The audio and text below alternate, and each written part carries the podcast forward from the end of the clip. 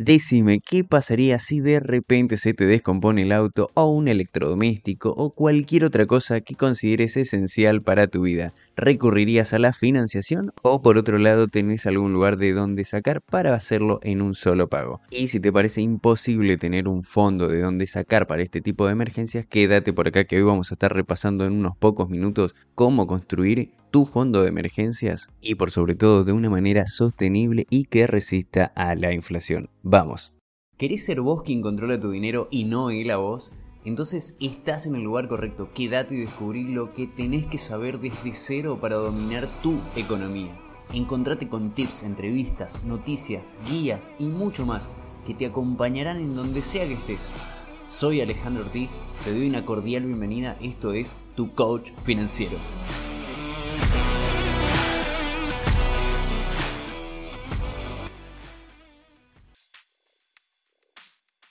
Así es, bienvenidos. Hoy vamos a estar hablando entonces de lo que es el fondo de emergencias y aunque suene un poco catastrófico la palabra emergencias, en definitiva vamos a ver que comienza siendo un fondo desde donde lo pensamos para sacar algo de dinero para urgencias, pero después con el tiempo también vamos viendo que nos va dando otro tipo de beneficios y por eso a mí también me gusta llamarlo el fondo de tranquilidad en ese sentido. ¿Y por dónde comenzamos? Por entender de qué se trata este fondo en principio. Y acá sucede que muchas personas no tienen en cuenta para qué es este fondo, qué características tiene que tener y entonces a veces cometen algunos errores como por ejemplo si les sobra algo de dinero lo van colocando en inversiones que por ahí no van a cumplir con el requisito de disponibilidad de dinero que tiene o con el requisito de riesgo para este tipo de fondos. Entonces, lo primero que podemos empezar a ver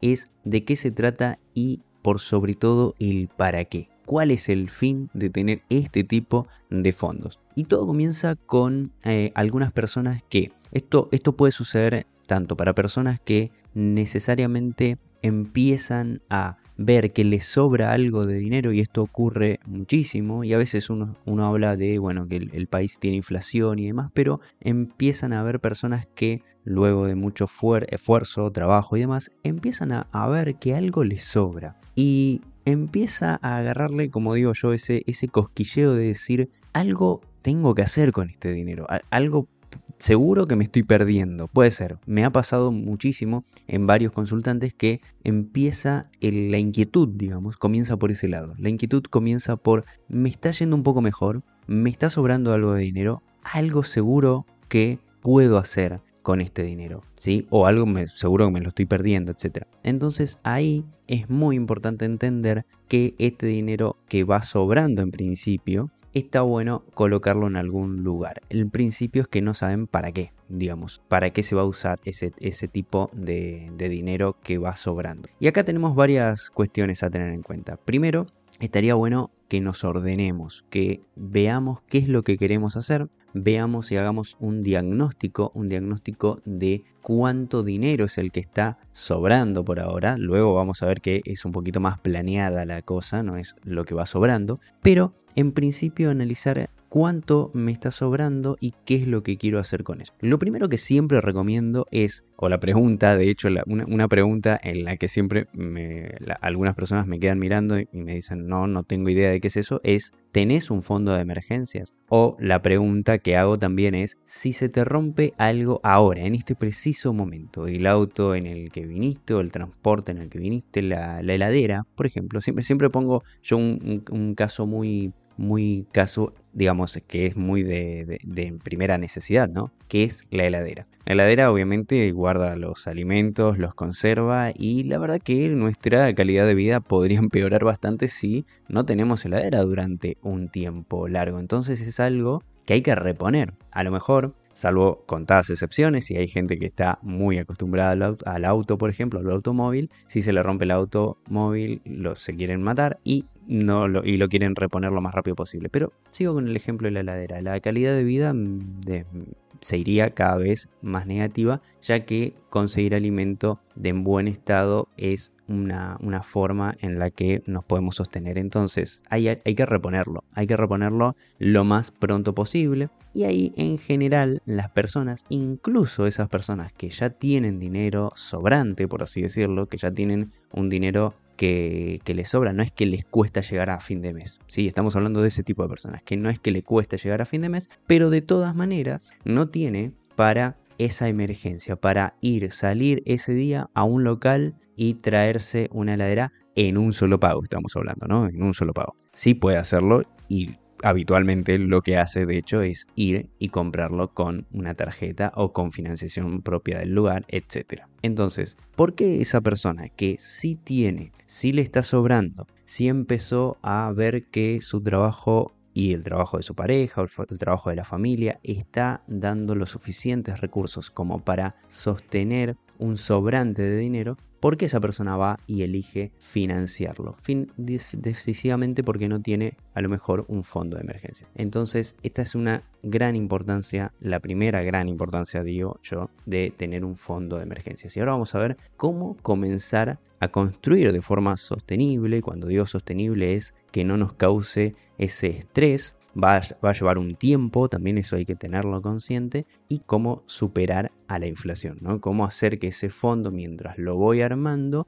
no sea consumido por la inflación propia de los países. Y vamos entonces con el paso número uno, por así decirlo, si esto es una serie de pasos, y va a tener que ver mucho con también un episodio que estuvimos viendo hace un tiempito atrás, que era cómo construir el primer ahorro. Bueno, todo va a comenzar con ese punto en el mapa en el donde estamos ahora, donde estamos hoy, donde estamos en ese punto del mapa para luego decidir a dónde vamos a querer ir. Y eso no es otra cosa que colocar en un cuaderno, en una planilla, en donde más cómodo te quede ese, ese monto de ingreso o esos montos de ingresos, si son muchos ingresos, por supuesto, esos importes de ingresos que tenés, esos importes de gastos que tenés, sumarlos y cuánto va quedando. Eso necesariamente es un análisis que hay que hacer para saber el punto inicial. Y una vez que tenemos ese sobrante, que tenemos ese sobrante, podemos empezar a proyectar para el siguiente mes, por ejemplo,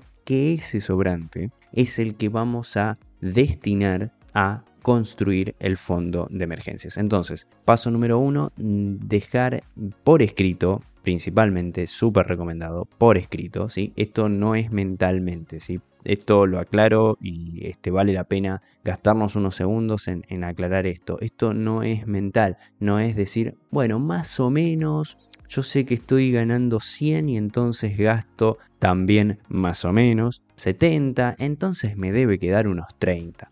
Porque de esa manera, al tenerlo en la cabeza, al tenerlo en la mente, el cerebro, primero, más que nada, al ser eficiente y al querer eficientizar siempre eh, las máximas energías, no lo va a tener al detalle. Y también decir tener más o menos 30, en el caso del ejemplo que estamos viendo, eh, que, dijimos, tener el número 30, por decir 30, un número cualquiera, en la cabeza hace que no registres algunos gastos menores que vas haciendo durante el mes. Entonces en el cerebro tenés acumulado ahí diciendo más o menos tengo 30 que me sobra, pero durante el mes vas gastando y también vas haciendo la cuenta mental, ¿no? Por supuesto, entonces gastas 4.5, 3.8, 2.3. Son números que el cerebro no va sumando, no puede ir sumando frente al resto de todas las tareas cotidianas que tenemos en, en nuestras vidas, en el día a día. Y resulta que cuando llega el mes que viene, no pudiste hacer esas sumas correspondientes. Tenías y tu cerebro, mágicamente, siempre guardó el número 30, no fue descontando esos gastos menores que fuiste haciendo. Cuando te encontrás con el resumen de la tarjeta o la cuenta bancaria que no te sobró 30, empezás a confundirte y te preguntas, ¿cómo? Si me iba a sobrar 30. Bueno, en definitiva, te puede suceder algo parecido o no, pero la idea es bajar a tierra y dejar en un solo lugar por escrito el diagnóstico inicial, cuánto te ingresó, cuánto salió y cuánto es, que es lo que te está sobrando.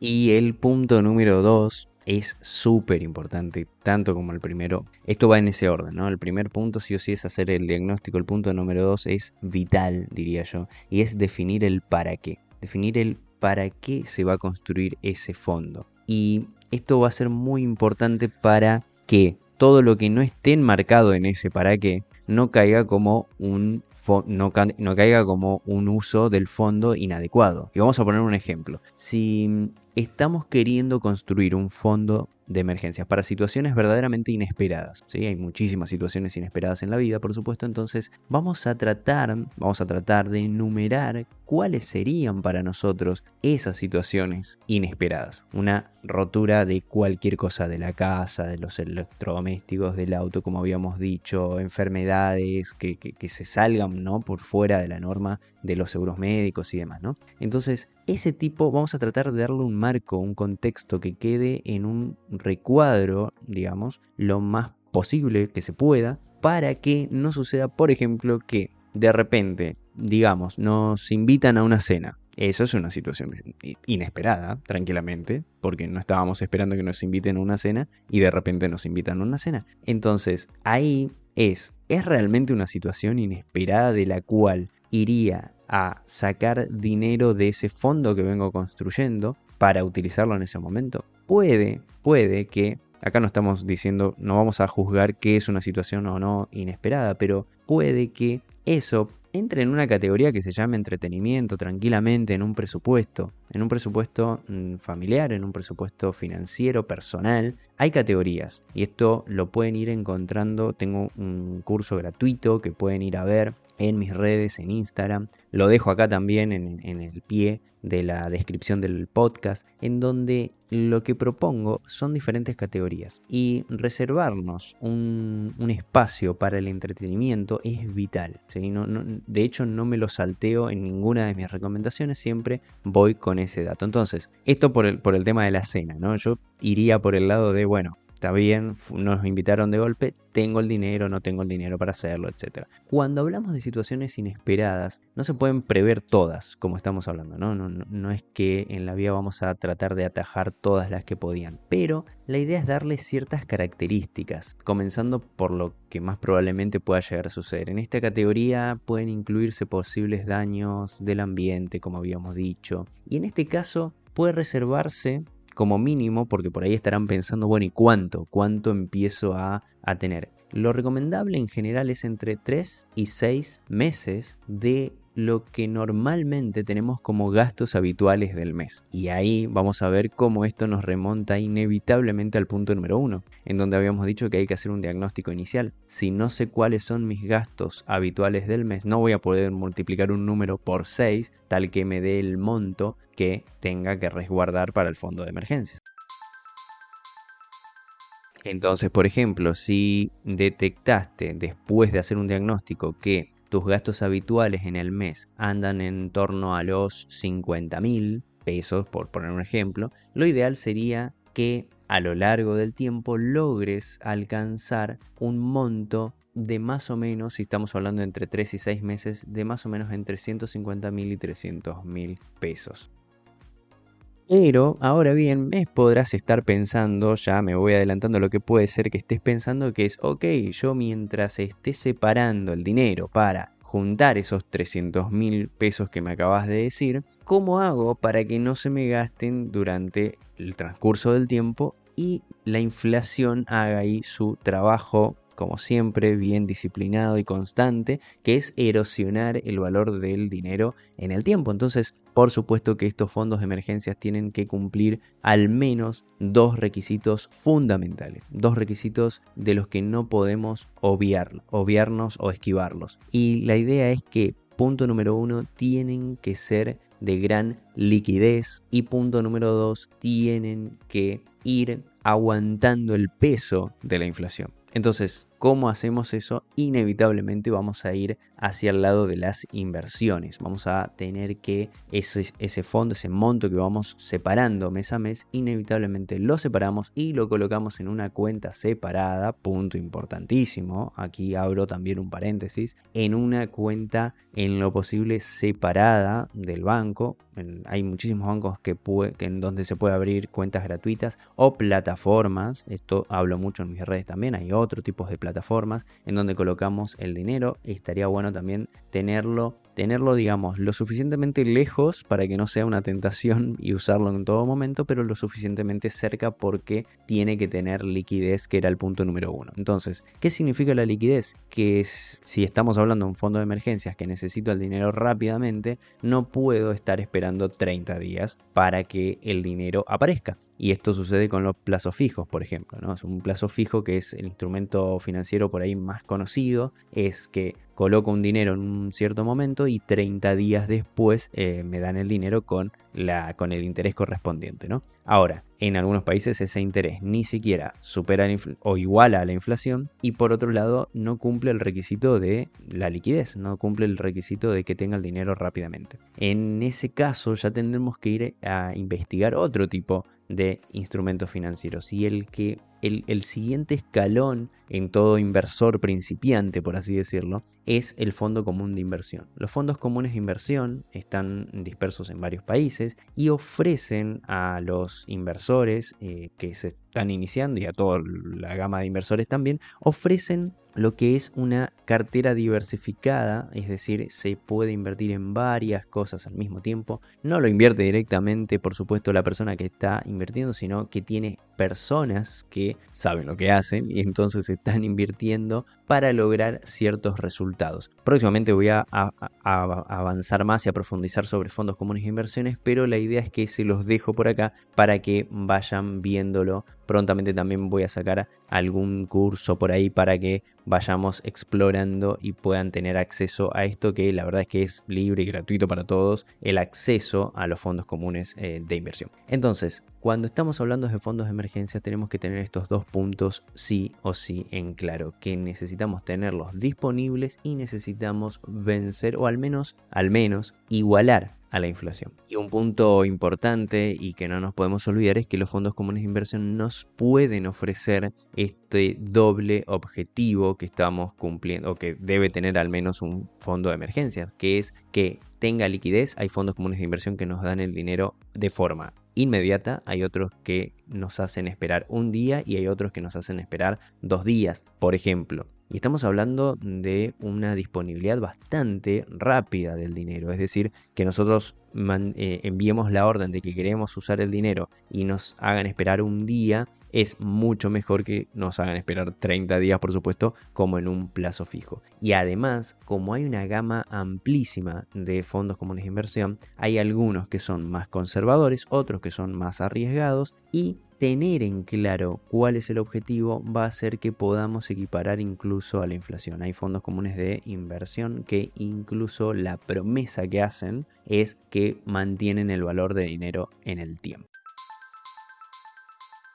Ahora bien, por otro lado, no todo es emergencia, por eso decía que a mí también me gusta decirle fondo de tranquilidad, porque acá te voy a contar al menos cuatro ideas, cuatro cosas que se me ocurren a mí, para las cuales se puede ir juntando también de forma incluso hasta paralela al fondo de emergencias que tenés para situaciones inesperadas o incluso podés llenar el cupo de uno y seguir con otro. Hay otros fondos de emergencia, por así decirlo, que pueden ser fondos, por ejemplo, para respaldo al desempleo. Y acá estamos hablando de un respaldo de, puede ser por las dudas de que me quede sin empleo ya sea porque me despidan o puede ser porque esté, lo esté previendo de antemano y necesite un espacio en el tiempo para hacer otros proyectos. De hecho, acá me viene a la, cabeza una anécdota que lo cuenta Luis Pita en su libro Ten peor coche que tu vecino. Y él decía que trabajaba durante una temporada para que luego, durante otra temporada, se tomaba vacaciones que eran mucho más extensas que las vacaciones que le daban habitualmente en trabajos en relación de depende. Otro tipo de destino que pueden tener los fondos es para un respaldo para emprender. Si está estamos queriendo hacer una transición entre lo que es el, trabajo en relación de dependencia y el emprendimiento y no vamos a cortar de una sin tener un colchón financiero de antemano, se puede ir haciendo eso también. Los fondos de, los fondos de emergencia pueden ser fondos para vacaciones o incluso fondos para apoyo a la jubilación y ahí empezamos a ver que tienen distintas temporalidades y además tienen distintos objetivos. Y ahí ya estamos hablando de fondos de, de a más largo plazo, por si estamos hablando de un apoyo a la jubilación. Pero eso es algo que también vamos a estar hablando que tiene que ver con fondos de fondos o ahorros, mejor dicho, inversiones de largo plazo. Hasta acá el episodio de hoy. Hoy encontraste un concepto más, un dato que te puede servir en tu economía, pero ahí no termina todo. Falta lo importante. ¿Qué vas a hacer a continuación? Aplica esto que aprendiste con un pequeño paso, una pequeña acción como anotar lo que escuchaste o agendarte una tarea. Si tenés alguna duda, me podés escribir en las redes y no te olvides de compartir este podcast con quienes más querés. Nos vemos en la próxima.